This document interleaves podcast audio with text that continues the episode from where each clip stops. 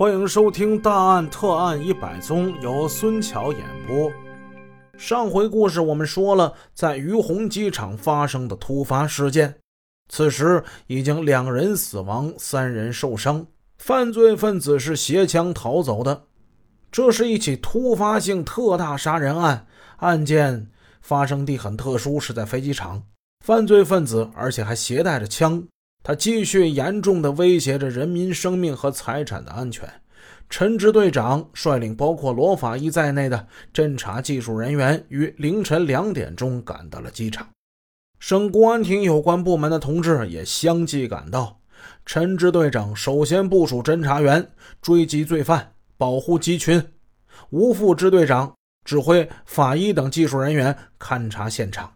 担任机场守卫任务的马连长简单的介绍了一下案情，他是这么说的：“那个昨晚上啊，我在机场北塔台执勤，晚上没到十一点，十点五十吧。值班员于某穿着裤衩背心儿，那脸上淌着血，就往我这边跑，就跟我汇报说：‘连长啊，他们打架了，你快过去去看一看吧。’我当时就问我说：‘谁跟谁打架了？’他说：‘杨青。’杨青打人，把我打了，还把张某也给打了。然后呢，那个一班长这时候骑车他就过来了，他就跟我说：“说杨青啊，动家伙事了，开枪了。”我我一听说这情况，我就赶紧往连部赶。我就看见战士徐某、苏某两个人已经身负重伤，后来经过卫生队抢救，俩人无效死亡了。呃，战士段某、于某。他们也都受了枪伤，已经送往医院了，现在正在抢救之中。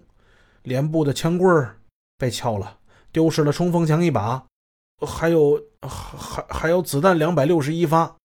显然，这是一起因为矛盾激化而突然发生的开枪杀人案件，性质极其严重，已经欠下了血债了。现在依然携带着冲锋枪逃窜的犯罪分子杨青，他究竟跑到哪儿去了呢？不清楚。静夜中，星星在漆黑的天幕上眨着眼睛。机场四周朦朦胧胧，四架歼击机呈一字形排开，他们静静地停在连部东北起飞线上，为了搜捕罪犯。探照灯打亮了，巨大的光柱在机场上滑动，更增添了紧张的气氛。据分析，发案时间并不长，估计犯罪分子并没有逃出机场，肯定是藏在机场内什么地方了。于是，警方立刻采取了封锁机场的措施。这也就是说，说不定这个犯罪分子杨青，他就藏在某处黑暗之中。就有那罪恶的枪口正在朝着人瞄准呢。丧心病狂的犯罪分子在绝望之时，是什么事情都可能干得出来的。与以往的犯罪分子不同，这一次犯罪的是一名军人，他身材高大，体格健硕，并且持有致命的武器——冲锋枪一把，还有两百多发子弹，这极大的增加了抓捕的难度。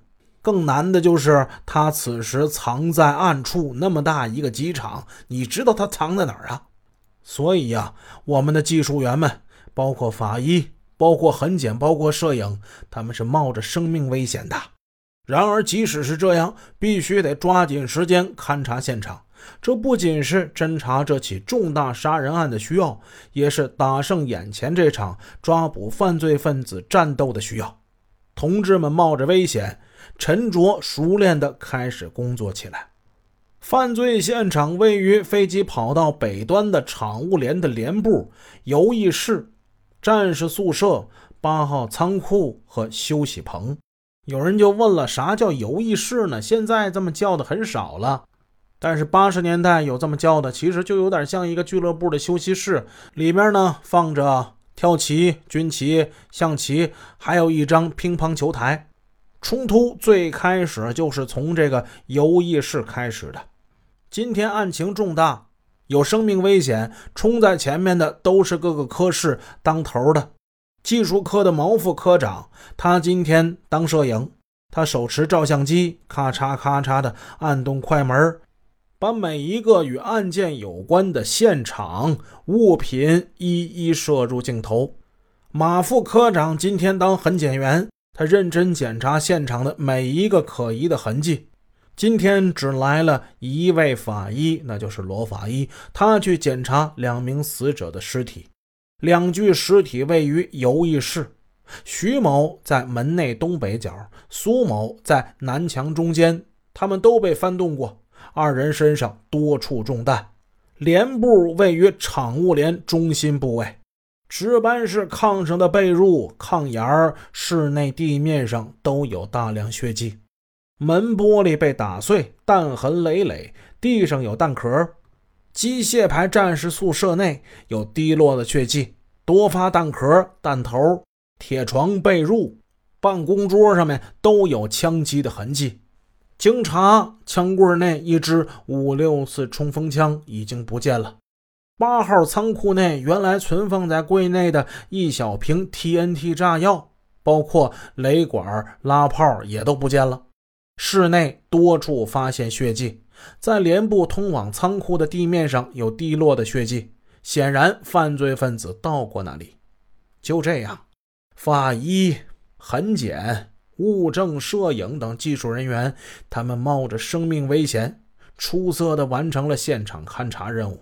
他们及时地将勘查结果向指挥部报告，帮助指挥部正确拟定搜捕犯罪分子的行动方案。